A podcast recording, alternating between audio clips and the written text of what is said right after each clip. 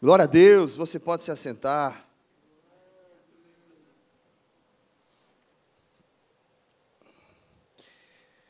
Aleluia.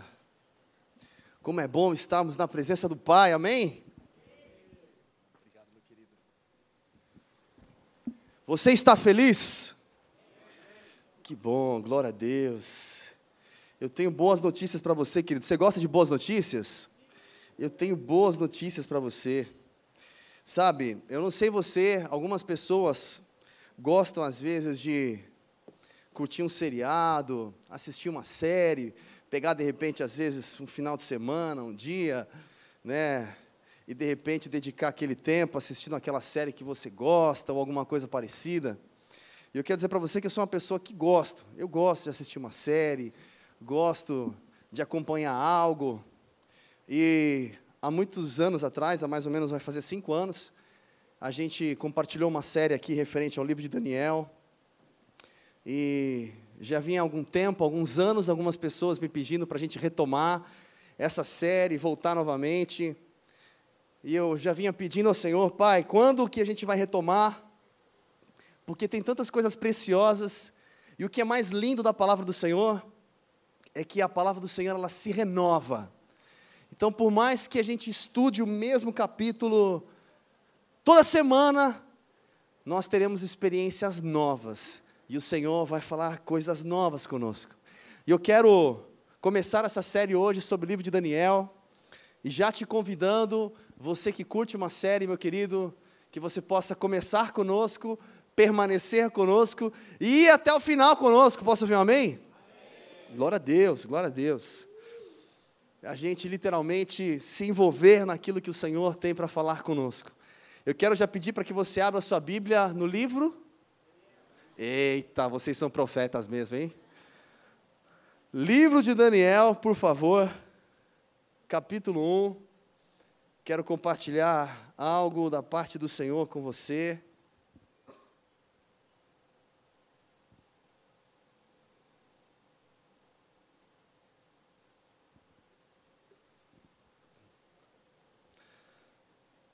Livro de Daniel, capítulo 1, eu quero ler com você a partir do versículo 1.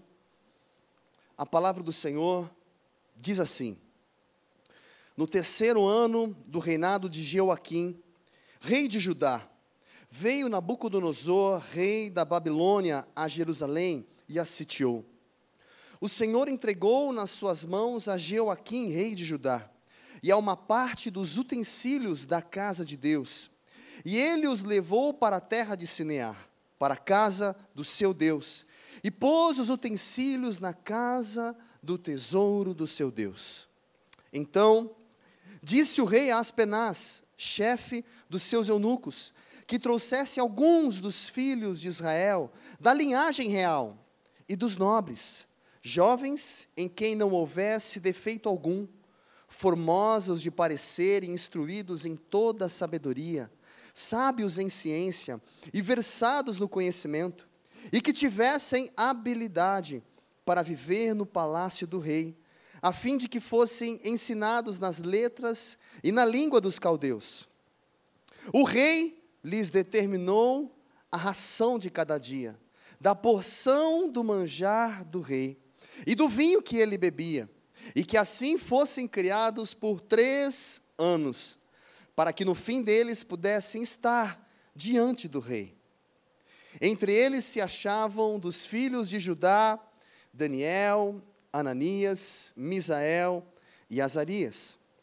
O chefe dos eunucos lhes pôs outros nomes a saber: a Daniel, o de Beltesazar, a Ananias, o de Sadraque, a Misael de Mesaque e a Azarias de Abidnego. Mas Daniel propôs no coração não se contaminar com a porção do manjar do rei, nem com o vinho que ele bebia. Portanto, pediu ao chefe dos eunucos que lhe concedesse não se contaminar. Só até aqui. Feche seus olhos por mais um instante. Pai, nós somos gratos ao Senhor, Pai. Obrigado, Jesus, pela tua presença que faz toda a diferença na nossa vida na nossa história, no nosso levantar, no nosso acordar, no nosso despertar, no nosso hoje, no nosso amanhã. Obrigado, Senhor, porque sabemos que no Senhor nós podemos descansar, podemos confiar em Ti. O Senhor, sendo soberano sobre todas as coisas, o Senhor sim pode nos sustentar em Suas poderosas mãos. O Senhor sim, em meio à dificuldade, em meio à luta, em meio à angústia, em meio à dor, o Senhor pode cuidar de nós. Te pedimos, Deus, continua falando ao nosso coração neste lugar. Toma nas tuas mãos, Senhor, esses dias que teremos de estudo, de compartilhar a palavra sobre a vida de Daniel, e que essa palavra seja viva, verdadeira, poderosa, eficaz dentro de nós, e que produza muitos frutos para a tua glória. Nós nos esvaziamos diante do Senhor, te pedimos, toma nossa mente, nosso coração, os nossos pensamentos, Pai, remove qualquer tipo de empecilho e transborda com a tua verdade, com o teu espírito em nós neste lugar. Fala profundamente ao nosso coração, que possamos enxergar verdades que vêm dos céus para nós e que tenhamos facilidade em aplicar na nossa vida, Senhor. Pai, usa-me como tua boca neste lugar, como teu profeta e glorifica o teu nome. É assim que nós oramos e te agradecemos no nome de Jesus. Amém. Amém, querido? Glória a Deus. Esse texto, para mim, é um dos textos, um dos que eu mais amo na palavra do Senhor. A história de Daniel, para mim, ela, ela mexe tão profundamente comigo que eu tinha falado para minha, minha esposa: se nós tivermos um filho, o nome vai se chamar Daniel. Vocês são profundos, né?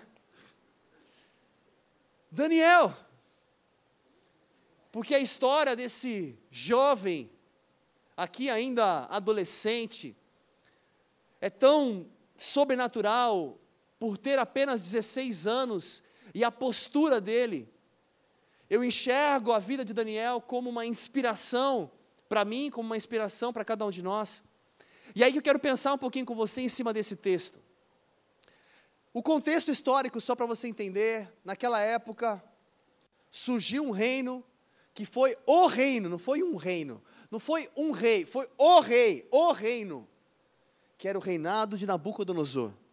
Esse rei, Nabucodonosor, que fazia parte da Babilônia, ele se levanta com tamanha força que ele começa a dominar todas as cidades, todos os reinos, todos os lugares. Ele vai invadindo e vai dominando todos. Algumas pessoas poderiam imaginar, ah, então ele vai matar todo mundo, ele vai destruir todo mundo, ele vai escravizar todo mundo. Não.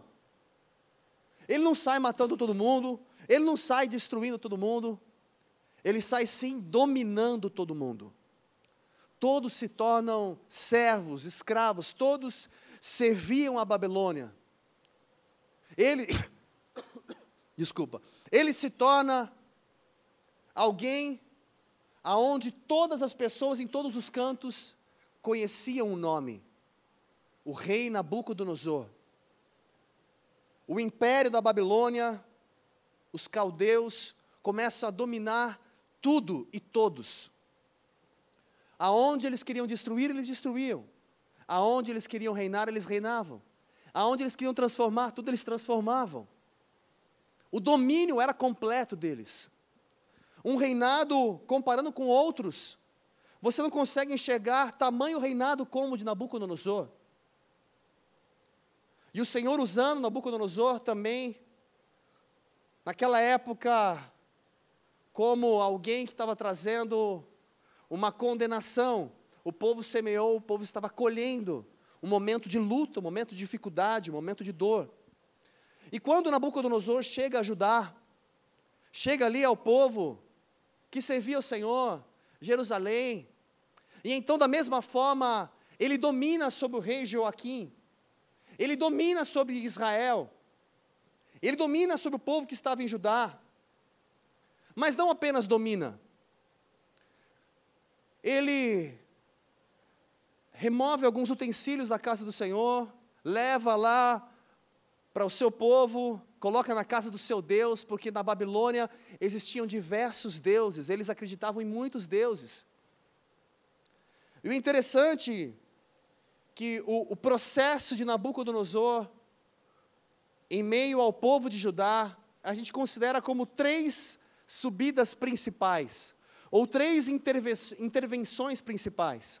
A primeira acontece em 605 a.C., que é exatamente quando ele chega, ele domina o povo, e então ele pega alguns jovens da nobreza e leva para a Babilônia. A segunda vinda, vamos dizer assim, que ele vai e tem um domínio relevante, uma ação relevante, acontece em 597 a.C. E depois, em 586 a.C., é a última. Só que nessa, quando ele sobe, ele sobe para destruir tudo. E aí então, destrói o templo do Senhor, e então ele coloca fogo, e então os muros são derrubados. E então ele leva tudo o que havia na casa do Senhor, e então ele escraviza todos e leva todo o povo cativo para a Babilônia. Então, durante esse período, desde 605 até 586 a.C., há um processo de destruição, há um processo de domínio, há um processo onde ele começa com os jovens da nobreza e assim vai concluindo todo o seu projeto. Porém, eu não quero ir lá para o final, eu quero ficar no começo por enquanto com você, pensando um pouquinho em Daniel. Quando no versículo 3, ele diz aos chefes dos eunucos, Aspenaz, que trouxesse alguns dos filhos de Israel da linhagem real, dos nobres. Ou seja, ele já pede para que fosse pegar alguém que não era qualquer um, fazia parte da nobreza. Daniel fazia parte. Ele não era apenas uma pessoa qualquer, ele tinha sim os seus privilégios. E o texto deixa muito claro que ele fala: jovens em quem não houvesse defeito algum, formosos no parecer, instruído em toda sabedoria, sábios em ciência, versados no conhecimento e que tivessem habilidade para viver no palácio do rei, a fim de que fossem ensinados nas letras e na língua dos caldeus. Ou seja, o rei Nabucodonosor, ele dá uma ordem ele queria algumas pessoas específicas. Olha, esse perfil que eu quero de pessoas que vocês tragam lá de Judá. E então, Daniel fazia parte deste perfil. E aí que eu quero pensar um pouquinho com você. Conforme os dados históricos, dizem que Daniel tinha por volta de 16 anos de idade. Imagina um jovem da nobreza que tinha ali todos esses requisitos versado em ciência, articulado, sabia conviver no palácio do rei. De repente, ele tinha lá o seu Xbox, os seus jogos. Só ele tinha uma televisão para ele naquela época. É brincadeira, gente, não existia televisão ainda. Mas, digamos, ele tinha as suas regalias por fazer parte da nobreza. E, de repente, alguém vem, toma ele e leva ele para um outro povo, para uma outra cidade, para um outro lugar, para um outro reino, como escravo. E ele simplesmente tem que obedecer, sair daquele lugar como escravo. Eu fico imaginando se eu estivesse no lugar de Daniel, com os meus 16 anos de idade, imagina a estrutura emocional de alguém com 16 anos de idade sendo levado embora para outro lugar. De repente, olho para trás, de longe vejo os meus pais, e de repente vou olhando mais longe, daqui a pouco eu já não consigo mais ver eles, e daqui a pouco eu não sei se algum dia eu vou rever os meus pais. Eu não sei se algum dia eu vou conseguir voltar para o meu quarto, que eu tinha o meu quarto. Eu não sei se algum dia eu vou alcançar as regalias que eu tinha, porque agora eu estou sendo levado para um outro povo como escravo um povo que servia de diversos outros deuses, um povo que falava um outro idioma, que ele teria que aprender este idioma. Imagina o cenário de Daniel, uma mudança repentina de livre para escravo. Te pergunto, será que era uma situação fácil? E aí? Será que a situação dele era confortável? Você já recebeu na vida alguma notícia ruim? Acho que não, né? Você já recebeu alguma notícia que de repente apertou o seu coração? Pode ser talvez um dia quando você foi dispensado daquele trabalho e aquilo trouxe uma dor para você. Ou quando você recebeu uma sentença médica sobre algo referente à sua saúde. Ou um parente querido que de repente adoeceu. Ou qualquer outra notícia ruim, talvez até mesmo um relacionamento que se rompeu, um filho que não nasceu, que se perdeu. Alguém aqui já recebeu alguma notícia ruim? Graças a Deus, poucas pessoas levantaram as mãos. Eu sei que você que não levantou não é porque você ficou com preguiça, mas é porque você nunca recebeu uma notícia ruim. Eu fico imaginando, gente, como é lidar com uma notícia ruim, uma notícia difícil. Vou compartilhar com você, eu recebi, por exemplo, hoje uma notícia difícil, agora, há 15 minutos antes de começar o culto, que o baterista esqueceu de vir para o culto hoje, que era a escala dele. Aí pediram, Oliver, será que você consegue tocar bateria? Eu falei, é? Com base ainda, né? Porque se não tem o fone, não tem nem baqueta, filho. A baqueta está aqui, só para mostrar para vocês, espera aí. Ó, oh, gente, que sensação legal.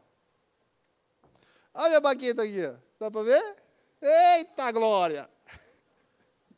É que quebrou, gente. Está quebrada por cima. A outra quebrou também, ó. Para quem sabe só tocar o chá com pão, e ainda 80 anos sem tocar, e ainda sem ensaio, sem nada, é só o sangue de Jesus.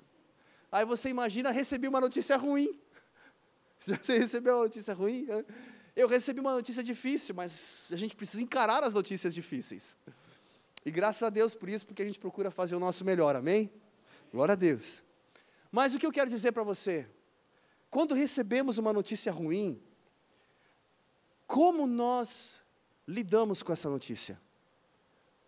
E é aí que eu quero pensar na profundidade da história da vida de Daniel. Notícias difíceis todos estamos sujeitos a receber. Algo que talvez não deu certo. Às vezes tem uma notícia ruim quando você de manhã sobe numa balança e de repente aparece um númerozinho assim, ó.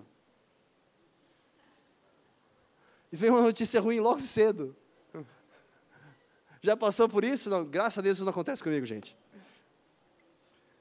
Estamos sujeitos a passar por notícias ruins. E como lidar com elas? O que fazer? Como eu encaro isso? Como eu enxergo isso? Pode ser um desemprego, pode ser o término de um relacionamento, pode ser uma enfermidade. Eu fico imaginando como Daniel reagiu. E aí eu quero pensar com você: qual seria a sua reação se você estivesse no lugar de Daniel? Ou qual tem sido a sua reação em meio a uma notícia ruim? Eu vou contar para você a reação de algumas pessoas que não vieram hoje, tá? Porque você eu já conheço, você é fantástico. Algumas pessoas, quando recebem uma notícia ruim, têm uma tendência natural que, gente, parece que acabou o mundo. O mundo acabou. Agora não existe mais razão para eu viver. Já viu gente assim? Que faz aquele filme de drama. O mundo acabou. Tem algumas pessoas que, em meio a uma dificuldade, em meio a uma notícia ruim, enxergam como se tivesse tudo perdido. Alguns é, mergulham literalmente numa tristeza profunda, se fecham e eu não quero mais falar com ninguém e busco mesmo isolamento. Acabou a pandemia, mas eu continuo isolado.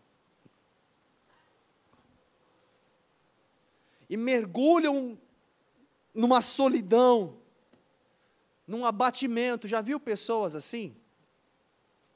Tem pessoas que reagem a uma notícia ruim dessa forma.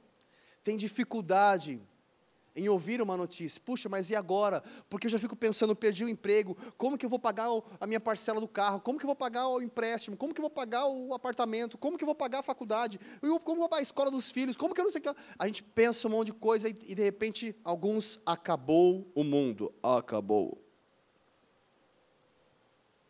Já tem outras pessoas que reagem de uma outra forma.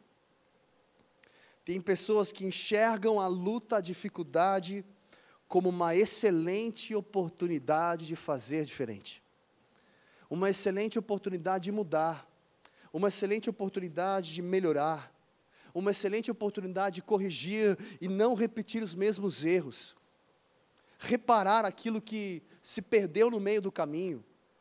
Puxa, eu recebi uma dificuldade, o médico disse tal coisa, puxa, então agora que eu vou zelar pela minha saúde, agora que eu vou realmente me cuidar enxergar aquela luta, aquela dificuldade, aquela dificuldade, aquele problema de uma forma que me impulsione a fazer algo mais. Com certeza você é assim, oh glória! Automotivado. Sabe aquelas pessoas que enxergam uma dificuldade, uma luta, que oportunidade excelente que eu tenho de me superar, de superar as expectativas das pessoas.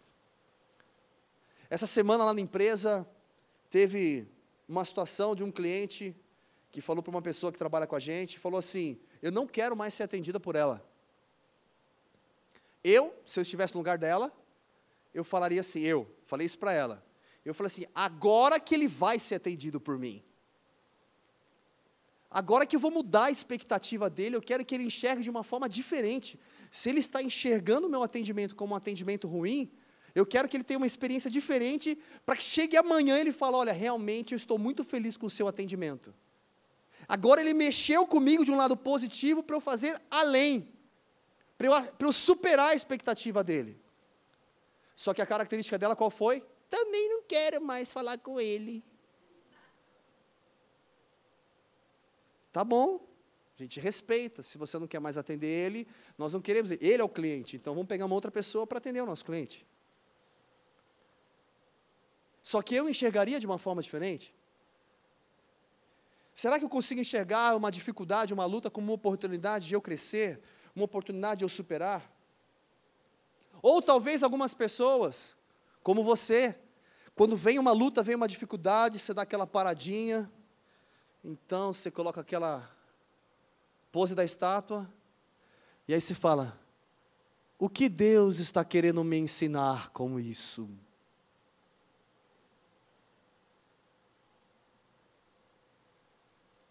E eu posso aprender, porque Deus está querendo me ensinar alguma coisa. Se Ele está permitindo eu passar por isso, é porque tem algo que pode ser acrescentado na minha vida, que pode agregar na minha vida.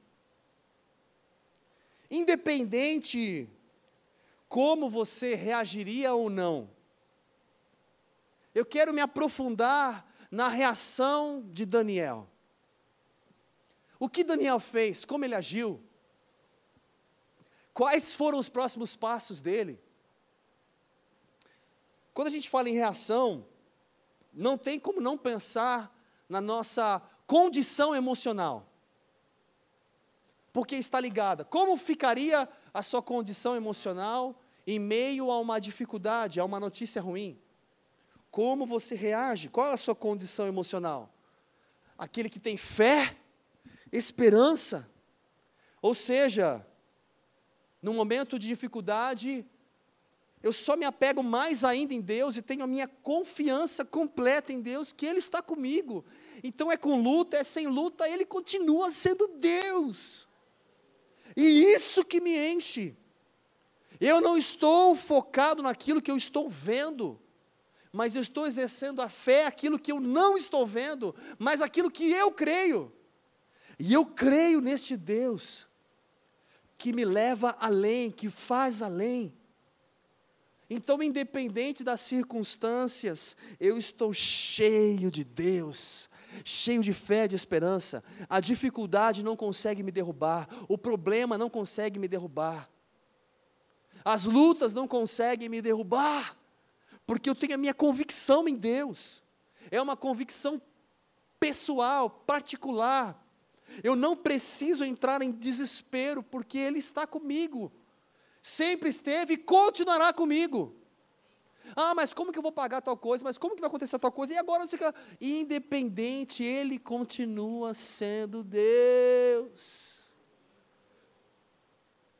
Ele não deixou de ser Deus. Mas agora os meus sonhos acabaram. Mas agora o médico disse tal coisa, disse que eu não posso ter filhos. Ele continua sendo Deus. Mas o meu futuro, ele continua sendo Deus. E eu posso confiar e descansar neste Deus. Será que a sua condição emocional seria essa? Ou será que a sua condição emocional, angústia, raiva, ódio, ira, rancor, ah! ou medo, ou insegurança, incerteza, murmuração. Gente, eu vi alguma murmuração aí. Murmuração. Eu fico imaginando algumas pessoas, claro, não você, aqueles que não vieram hoje. As pessoas, sabe, de repente sendo levado cativo.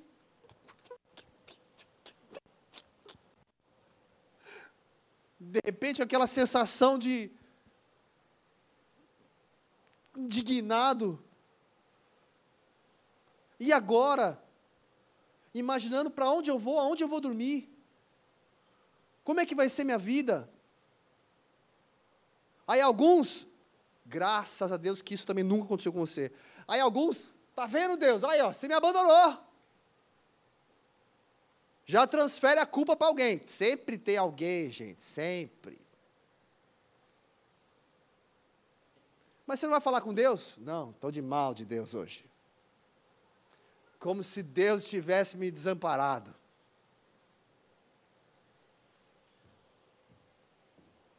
Qualquer coisa que acontece, a gente tem que arrumar um culpado. E aí, sabe o que acontece? Parece que as pessoas, às vezes, elas buscam até mesmo um motivo para justificar os seus erros. Sabe por que eu sou assim? É porque você não sabe o que eu passei. Você não sabe o que eu vivi. É fácil para você falar. Você não trabalhava onde eu trabalhei? Você não tinha o chefe que eu tinha? Você não viveu com a esposa que eu vivi? É fácil. Você não sabe o que é relacionamento. A nossa situação sempre foi a mais difícil do que a do vizinho. E aí a gente tem uma tendência, às vezes, de justificar, eu sou assim por causa disso. Então, Daniel ele poderia ir para a Babilônia chutando balde, literalmente, porque ah, não tem mais motivo para viver. Olha o que está acontecendo comigo. Eu tenho todos os motivos para reclamar, para murmurar, para praguejar. Eu posso dar todas as desculpas. Acabou tudo, minha vida já era. Imagina agora eu indo para lá como escravo. Mas o texto diz o seguinte, e aí eu quero pensar com você. No versículo 5, diz assim: O rei lhes determinou a ração de cada dia, da porção do manjar do rei, e do vinho que ele bebia, e que assim fossem criados por três anos, para que no fim deles pudessem estar diante do rei. Eu fico imaginando,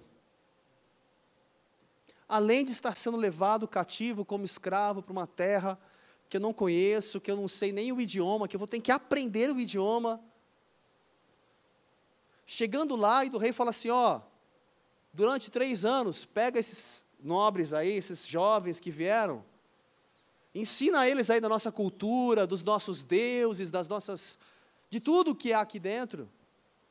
E daqui três anos, apresenta eles para mim para eu ver o quanto eles conhecem, evoluíram aqui, estão de repente habituados já convivendo aqui. E ah, pega aqui do meu manjar e dá para eles, alimenta eles com o meu manjar. Muitos dizem, naquela época, como a Babilônia era um povo idólatra, que adoravam muitos deuses, que faziam muitos sacrifícios, oferendas, ofertas. Muitos dizem nos dados históricos que o manjar que o rei comia era comidas consagradas a ídolos. Outros ainda que ele comia comidas que, vamos colocar assim, para o povo de Judá eram consideradas como impuras.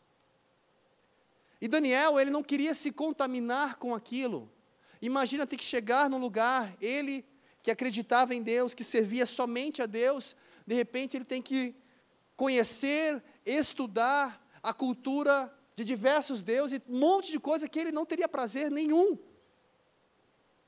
por uma ordem do rei. E o interessante, continuando o texto, é a postura de Daniel. Porque diz assim: entre eles se achavam, relata, né, dos filhos de Judá, Daniel, Ananias, Misael e Azarias. O chefe dos eunucos lhes pôs outros nomes. Não, seu nome agora não é mais Daniel, agora seu nome é Beltesazar. O seu não é mais Ananias, agora é Sadraque, Mesaque e Abidnego. Ele começou a dar nomes para eles conforme até mesmo os deuses, aquilo que eles acreditavam. E aí então vem o versículo 8, eu quero me apegar com você. Mas Daniel propôs no coração não se contaminar. Daniel ele poderia ter encontrado todos os motivos para chutar o balde. Mas a atitude de Daniel não foi essa. Não foi reclamar, não foi murmurar. Ele fez uma escolha. E aí eu quero pensar com você: será que temos feito a melhor escolha no nosso dia a dia? Em meio às necessidades, em meio às dificuldades, em meio às situações? Qual tem sido a sua escolha?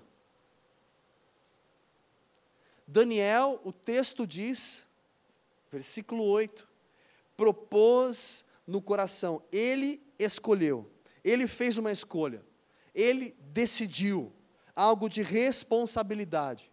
Ele sabia que as suas escolhas, a sua decisão, teria um reflexo lá na frente no futuro.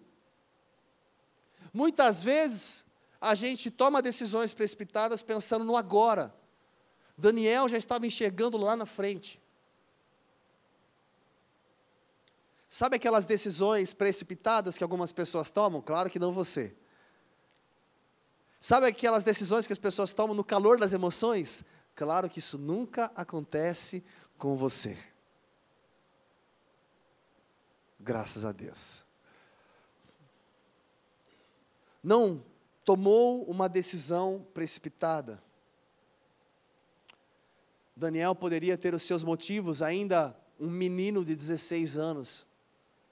Ele poderia falar, mas eu nem tenho ainda um conhecimento tão grande de Deus, mas eu não, nem tenho ainda tanta estrutura.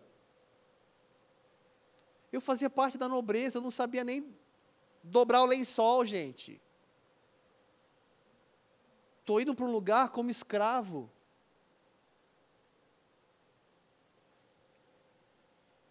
Ao invés dele reclamar da vida, ao invés dele murmurar, ao invés dele justificar as suas dores, os seus problemas, culpar os outros, eu sou assim, ou eu faço isso por causa disso ou por causa daquilo.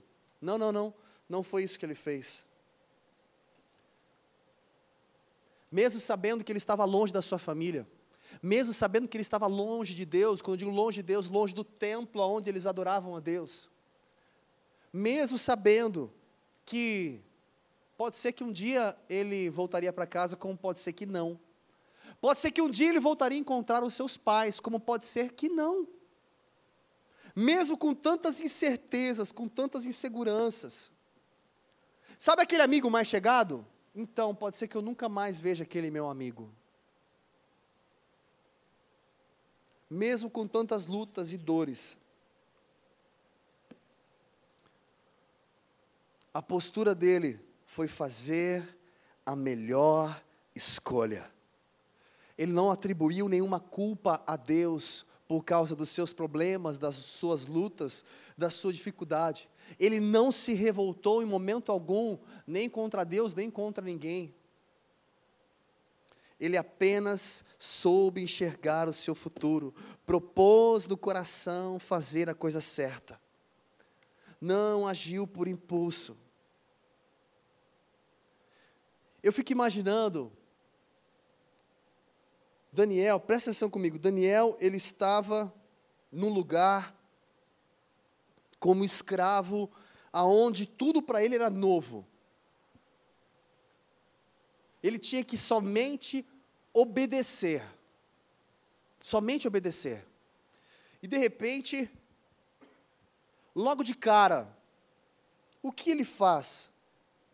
Ele diz o seguinte: Propus no meu coração não me contaminar com a porção do manjar do rei, nem com o vinho que ele bebia. Portanto, pediu ao chefe dos eunucos que lhe concedesse não se contaminar. Gente, como? Qual direito que eu tenho para exigir e pedir algo? Eu estou ali como escravo, eu só tenho que obedecer. Eu fico imaginando o quanto era surreal esse pedido dele. Imagina ele pedir algo para Aspenaz, que estava executando uma ordem do seu senhor, o rei Nabucodonosor. Como essa pessoa vai olhar para Daniel, que ele nem conhece, que é de um outro povo, que é um escravo, e vai falar: sim, eu vou obedecer o que você está falando. Nunca, jamais isso aconteceria de forma natural. Só Deus poderia fazer algo sobrenatural. E é aí que eu quero pensar um pouquinho com você a atitude de Daniel. Daniel, ele, nesse momento que ele decide fazer a coisa certa, neste momento, no mundo espiritual, tudo se move ao favor dele. Meu querido, independente da dificuldade, da luta, porque todos nós estamos sujeitos sim a passar por dificuldades. O próprio Senhor Jesus nos disse que no mundo nós teríamos, mas tem de bom ânimo, eu venci o mundo.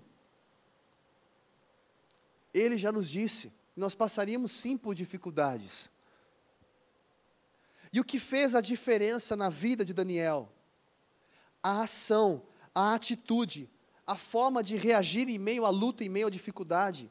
Isso trouxe bênção para ele, isso trouxe futuro para ele, isso trouxe consequências para ele. Consequências abençoadoras. Postura, forma de agir. Porque as pessoas hoje caminham muito no impulso, o ego fala mais alto e parece que eu tenho que me sobressair perante as outras pessoas. Eu não posso me sentir inferior. Quem você pensa que é para estar falando desse jeito comigo? E quantas pessoas colocam o seu orgulho acima de tudo? Não querem resolver, querem ter razão. E perdem, e perdem, e perdem muito. E por que muitas pessoas, em meio à dificuldade, ao invés de se apegar mais em Deus, ao invés de crer mais em Deus, ao invés de se encher mais de Deus e permitir Deus ser o seu suporte, o seu alicerce, o porquê muitos permitem se abater, murmurar, reclamar, se afastar, Sabe, querido, às vezes, parece difícil compreender que a nossa vida, ela não é nossa. A nossa vida, ela é do Senhor.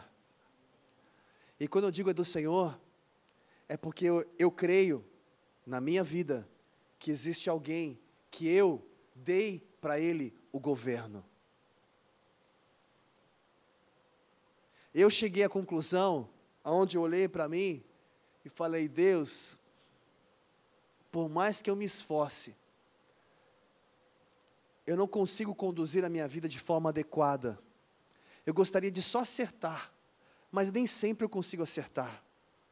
Então eu preciso que o Senhor tome o controle, que o Senhor venha conduzir os meus passos, que o Senhor venha direcionar os meus passos, que o Senhor venha prosperar os meus caminhos. Eu preciso, eu preciso que o Senhor me ajude a administrar o meu tempo, as minhas necessidades, as minhas emoções. Eu preciso, eu não consigo dominar muitas vezes a minha natureza, então eu preciso do Senhor para conseguir dominar a minha natureza. Eu preciso do Espírito Santo de Deus para saber como agir em meio à luta, em meio à dificuldade, em meio à dor. E se amanhã vier alguma notícia ruim, alguma dificuldade, algum problema, se amanhã vier o médico e falar, você tem apenas três meses de vida. É fácil ouvir uma notícia dessa? Mas eu posso dizer para você: se você não brinca de igreja, se você realmente vai muito além da religiosidade, e não está aqui porque você tem que estar, ou alguma coisa parecida, mas porque você crê num Deus vivo, verdadeiro, soberano, poderoso e criador e dono de tudo que a minha vida, ela vai muito além de alguns anos vividos aqui na terra. Se você crê nessa soberania poderosa de Deus, meu querido, se eu receber uma notícia amanhã, que o fim está chegando, Deus é soberano sobre tudo, a Ele seja toda a honra e toda a glória. Mas vai acabar. Se acabar, Ele é soberano sobre todas as coisas. E se não acabar, Ele continua sendo soberano sobre todas as coisas. Não, eu penso diferente. Eu penso que. O que, que eu penso? Não, eu penso que, meu, a gente tem que fazer alguma coisa. Chorar? Entrar em desespero, se eu acredito num Deus soberano, a minha vida não se resume apenas ao pouco que eu vou viver aqui. E não estou dizendo que eu quero morrer, não, viu, gente? Não quero, não, tá? Quero viver. Mas eu quero dizer para você, nós precisamos saber lidar com todos os tipos de notícias. E por quê? Não é porque eu sou bom, porque eu sou forte, porque eu sou melhor, porque eu consigo, porque eu tenho um equilíbrio emocional. Não. É porque eu sirvo a um Deus que é a minha estrutura. Pode o vento soprar, pode acontecer o que for, eu continuo firme nessa estrutura. Você consegue entender a preciosidade disso? As emoções não conseguem mais me derrubar, porque eu estou alicerçado nessa estrutura. Eu estou apegado em Deus, eu vivo em fé, eu creio nesse sobrenatural, nesse Deus vivo e verdadeiro que é por mim que está comigo. O que dizem?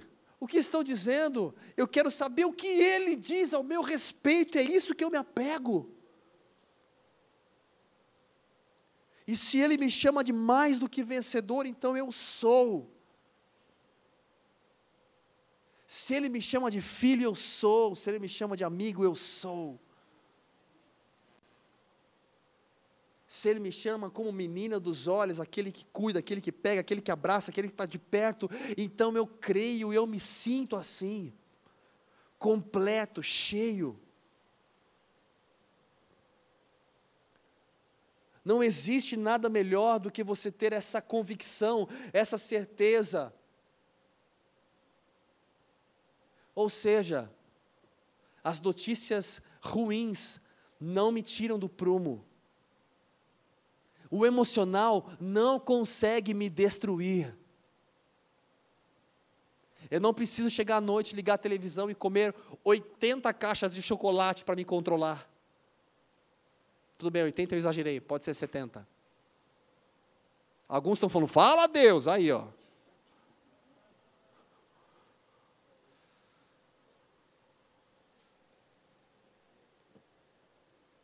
Eu posso, eu posso, eu posso, eu posso, eu posso passar por tudo, passar pela dificuldade, passar pelo medo, passar pela dor, passar pela aflição, passar por o que for, porque Ele me fortalece. Então eu posso passar, eu posso vencer. Eu posso saber lidar. Eu fico imaginando se todas as pessoas tivessem a convicção como Daniel tinha, uma convicção em Deus. Gente, não existiria divórcio. Não existiria relacionamentos problemáticos. Sabe por quê? Porque o ego não fica lá na frente de tudo. Eu sei me submeter à vontade de Deus, eu sei perdoar, eu sei amar, eu sei andar mais uma milha. Se lá no trabalho eu recebi uma notícia ruim, eu sei como lidar, eu vou buscar me superar, fazer o meu melhor, e se eu não conseguir chegar onde eu precisava chegar, amanhã então eu vou melhorar. E eu sei que eu posso melhorar, e não porque na minha força, mas porque eu tenho uma base, um alicerce que me ajuda, que me leva além das minhas forças, que faz o sobrenatural, que me faz andar além do natural. Eu preciso enxergar essa minha base, essa é a minha estrutura, porque senão, constantemente eu vou ser levado à dor, à angústia, a tristeza, a mágoa, a rancor, ao ódio, aí vem a briga, aí vem a separação, aí vem a angústia. Aí eu não sei como lidar. E aí eu não consigo nem orar, porque fica tudo aqui dentro borbulhando.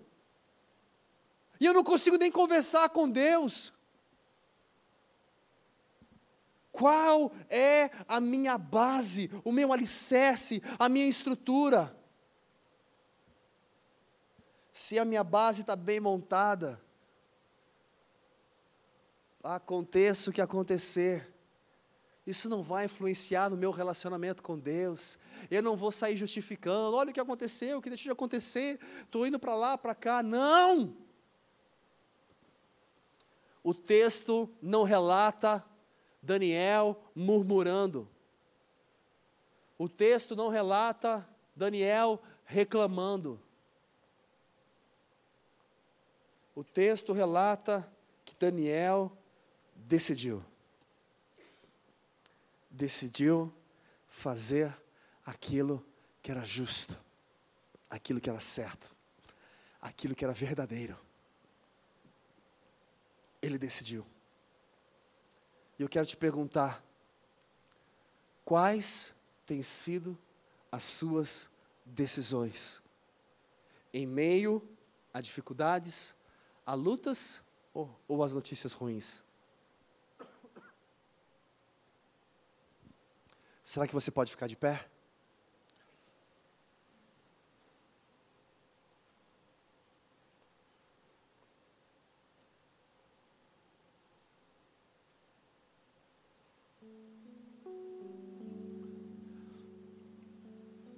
Sabe, meu querido, infelizmente, muitas pessoas se desviam do propósito original, do plano de Deus. E por que se desviam do propósito original? Por causa das lutas. As lutas chegam, a angústia bate forte, e então a gente encontra motivos para se afastar, se isolar, arrumar as suas desculpas. Alguns ficam apenas olhando a dificuldade, vivendo a dificuldade, vivendo o que não deu certo. Ai, se desse certo, ai, se tivesse feito tal coisa. Se eu, que não tem mais como voltar, mas se já foi. Alguns enxergam os momentos de luta, de provação, de dificuldade, como uma punição de Deus. E eu queria, em nome de Jesus, que nesse primeiro dia de estudo de Daniel, da vida de Daniel, a gente pudesse permitir Deus ministrar em nosso coração através das experiências de Daniel. Um menino, gente, ele não tinha a experiência que você tem, ele não tinha a maturidade que você tem, ele não tinha a vivência, nem os anos de Deus, de Bíblia, de conhecimento como você tem. Um menino sendo confrontado a viver numa situação como um escravo e ter que fazer um monte de coisa que ele não teria prazer nenhum. E de repente, esse menino, que se talvez nós estivéssemos aqui assistindo a história de Daniel sem saber o que ia acontecer, e a gente fizesse um bolão, e aí, o que, que você acha que ele vai fazer? Ah, cara, acho que ele vai chutar tudo. Ah, não, eu acho que ele vai tentar fugir. Ah, acho que ele vai pegar uma espada, vai sair matando todo mundo e vai morrer. Ah, não, eu acho que ele vai fazer. Enfim, se todos aqui ficassem apostando o que eu acho que ele ia fazer, provavelmente poucos imaginariam que Daniel faria exatamente o que ele fez. Não murmurou, não reclamou. Ah, é? Vocês vão me levar para lá? Então vamos para lá. Deus continua sendo Deus a preocupação dele não foi aonde ele ia dormir, se ele teria um bom quarto. A preocupação dele, eu não quero me contaminar com aquilo que pode me distanciar de Deus. Eu quero mais do que nunca estar perto de Deus, mais do que nunca cheio de Deus, mais do que nunca me alimentar de Deus. É o meu alicerce, é a minha base, é a minha estrutura, é a minha vida, você pode levar tudo de mim, mas não me leve Deus. É tudo que eu tenho.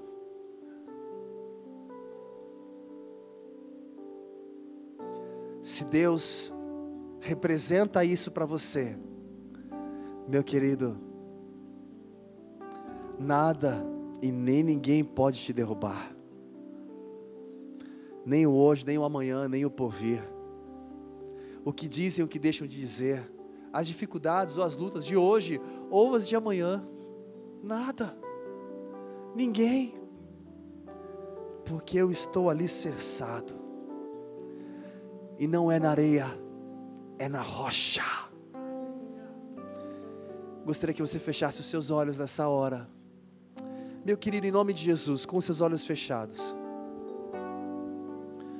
Você não saiu da sua casa e veio aqui para assistir um culto. Eu quero dizer para você que Deus te trouxe aqui para demonstrar e falar para você o quanto Ele te ama, o quanto Ele é contigo, e o quanto Ele precisa permanecer sendo a sua estrutura. Por isso, eu quero te convidar nessa hora a orar de verdade. Esquece agora a pessoa que está ao seu lado, feche seus olhos mesmo. Se for necessário, se você se sentir mais à vontade de se sentar, de se ajoelhar, de andar, como você preferir, mas você precisa orar agora. E o que você vai falar? Você vai reconhecer diante de Deus o quanto Ele tem sido um alicerce você vai reconhecer diante de Deus qual tem sido a sua postura em meio à dificuldade. Qual tem sido a sua luta em meio à dor? Como você tem enxergado o seu futuro? Será que você olha para o seu futuro e as situações que têm te assolado e você olha com medo, com incerteza, com insegurança, com falta de fé, com falta de esperança, como se tudo estivesse perdido? Como Daniel que de repente poderia olhar achando que acabou tudo? Ou será que você continua enxergando um futuro maravilhoso de paz e não de mal para te dar uma esperança, um futuro? Ou será que você continua enxergando uma família linda que será constituída? Você continua enxergando o melhor de Deus para você? Ah, Senhor, mas a minha idade. Ah, mas as frustrações que eu já passei. Ah, mas as coisas que não deram certo.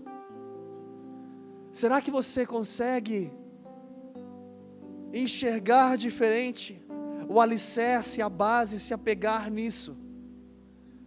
E como Daniel que propôs do coração, que hoje você possa da mesma forma propor em seu coração a melhor decisão.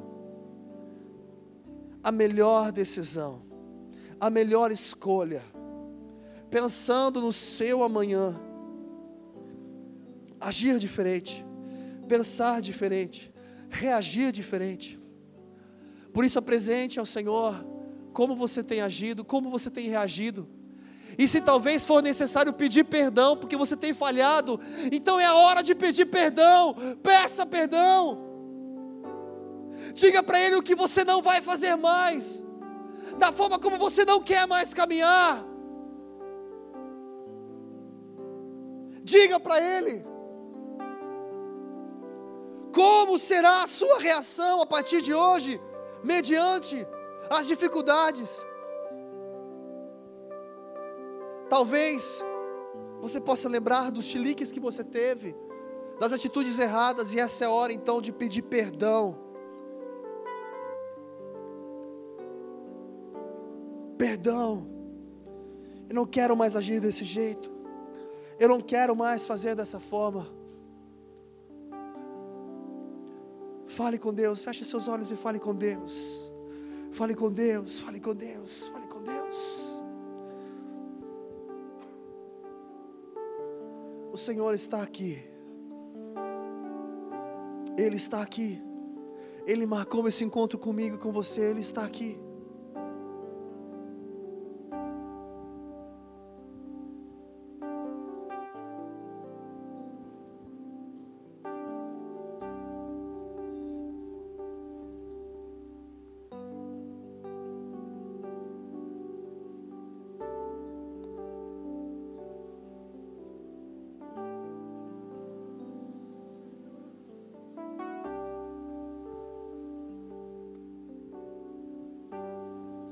Fale com o Pai. Fale com o Pai. Ele marcou esse encontro com você neste lugar.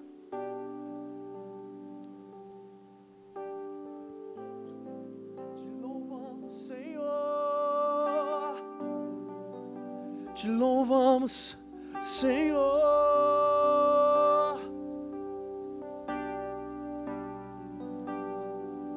Nos esvaziamos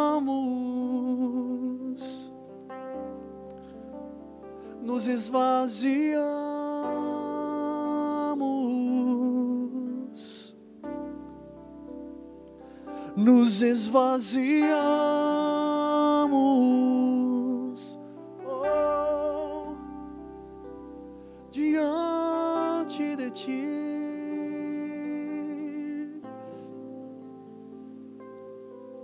Reconhecendo a nossa dependência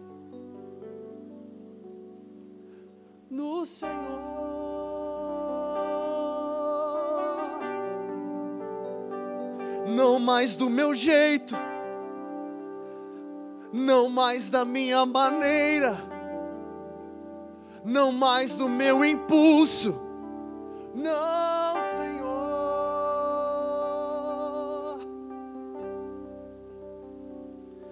que seja feita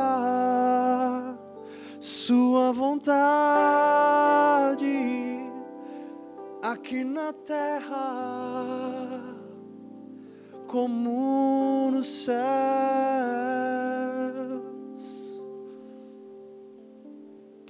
Espírito Santo de Deus, toma, Senhor, o nosso coração neste lugar, Pai. O Senhor é aquele que conhece cada um aqui, Jesus. O Senhor conhece as nossas limitações. O Senhor conhece as nossas fraquezas. Pai, o Senhor conhece quantas vezes batemos a cabeça por atitudes erradas e precipitadas. Quantas coisas que estamos colhendo hoje por, por erros ontem, que cometemos ontem, por causa das nossas falhas. Senhor, que não seja mais assim. Não queremos repetir os mesmos erros, Pai.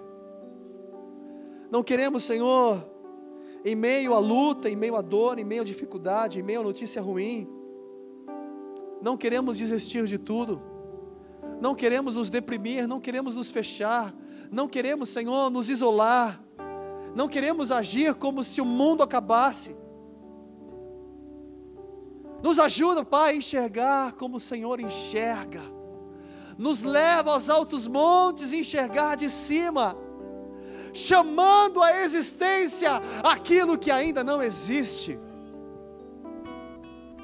a viver verdadeiramente a fé, o sobrenatural, aquilo que vai além do natural. Nos ajuda a perceber o que mais importa, muito além da religião, muito além do dinheiro, muito além do de tudo aquilo que o mundo pode me dar, o que mais importa é o alicerce, aonde estou alicerçado, é a nossa vida contigo. Nos ajuda a perceber isso e a viver isso. Quanto mais alicerçados na tua verdade estivermos, mais convictos seremos do nosso amanhã, mais em paz caminharemos não por aquilo que vejo, mas por aquilo que creio. Senhor, o Senhor conhece cada coração aqui, Pai. E eu te peço, Espírito Santo de Deus, traz cura agora. Você que precisa de cura, recebe do Senhor agora, pelo poder do nome de Jesus. Você que sente, eu preciso, eu quero. Abra sua mão aí onde você estiver. Espírito Santo de Deus, feche os seus olhos. Toca agora, Pai. Toca agora, Espírito Santo de Deus, transborda agora. Seja visitado, visitado agora pelo poder do nome de Jesus, pelo Espírito Santo de Deus.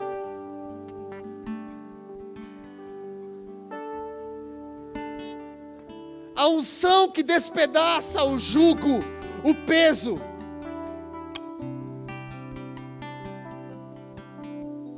a presença de Deus, o poder de Deus, que despedaça os ferrolhos de ferro. Recebe agora a unção, o bálsamo de Gileade. Espírito Santo de Deus traz vida e restauração agora.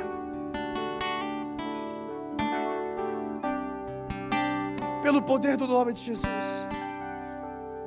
Se você recebeu uma sentença médica, seja curado agora pelo poder do nome de Jesus. Que o impossível de Deus, como aconteceu na vida de Daniel, seja sobre a sua vida agora. Que o milagre de Deus, como foi na vida de Daniel, seja sobre a sua vida agora. Se talvez você passou ou está passando por um momento difícil financeiro ou emocional, como talvez Daniel passou, que o suprimento do alto venha e desça e transborde agora sobre a sua vida.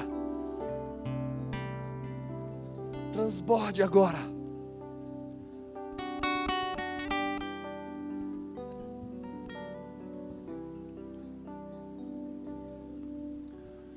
Se você assim puder, gostaria que você repetisse comigo.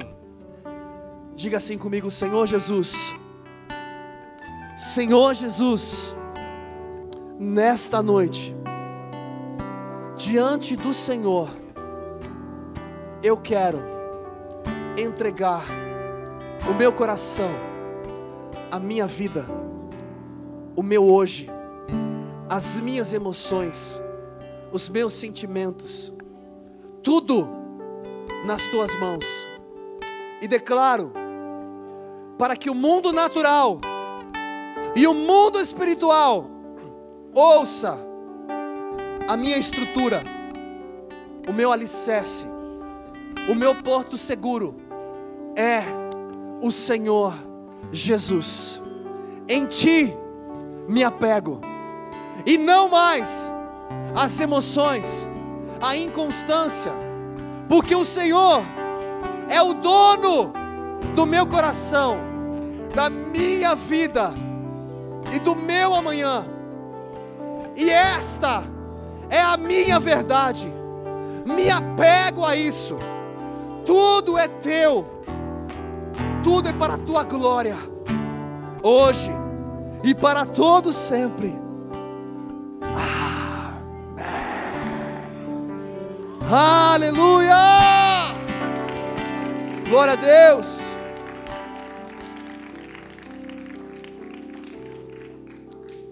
Meu querido, a história de Daniel está começando.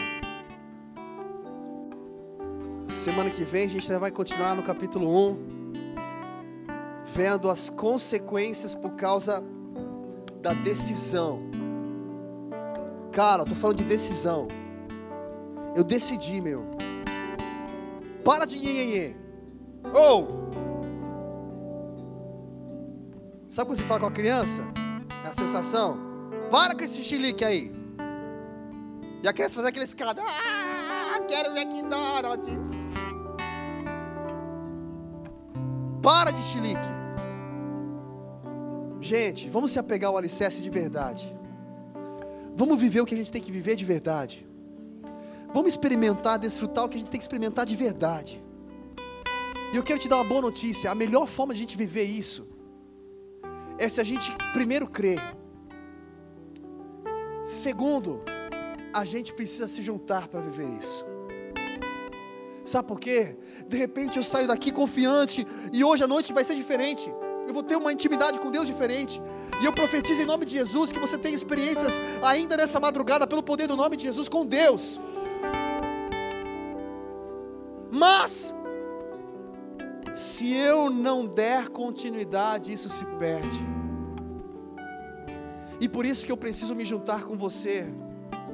Wanda, eu preciso me juntar com você. Jennifer, eu preciso me juntar com você. Vamos juntar isso, vamos, vamos incendiar. Vamos incendiar. Samuca, vamos incendiar isso. Vamos incendiar. Vamos incendiar. Eu preciso disso, vamos incendiar. Vamos estar mais junto.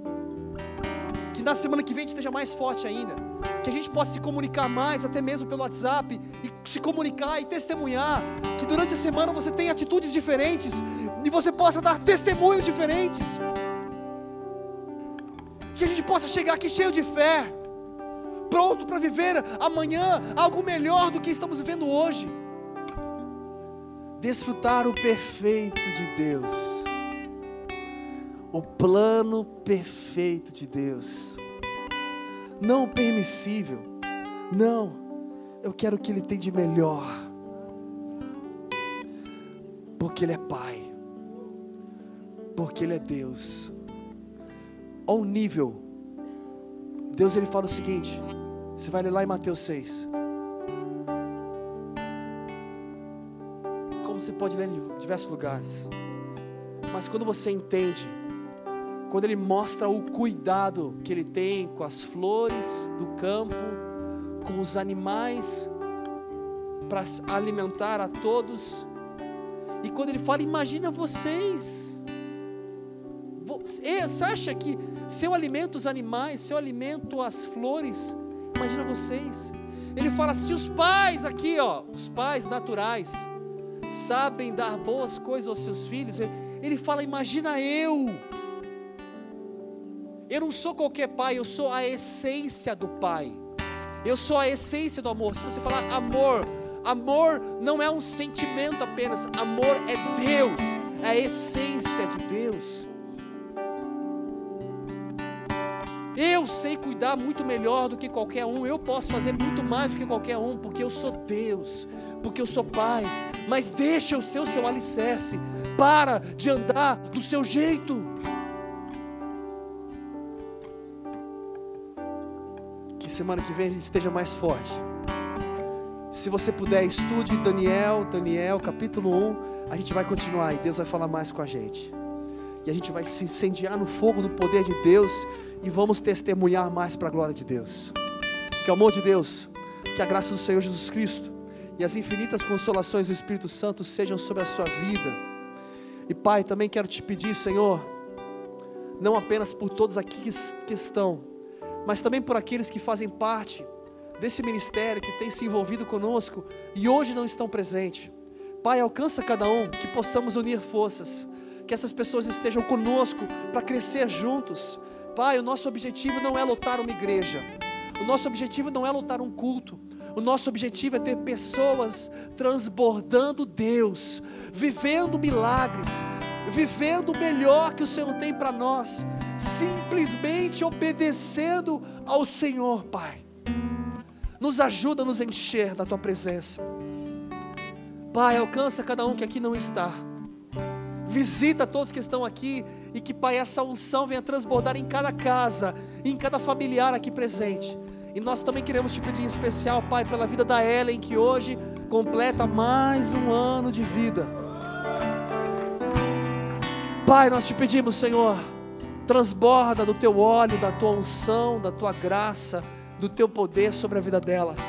E se há mais alguém no nosso meio, Pai, que nessa semana, nesses dias, ou nesse mês também fez aniversário, Pai, nós te pedimos, só o Senhor pode conceder um presente que vai além daquilo que a gente pode imaginar.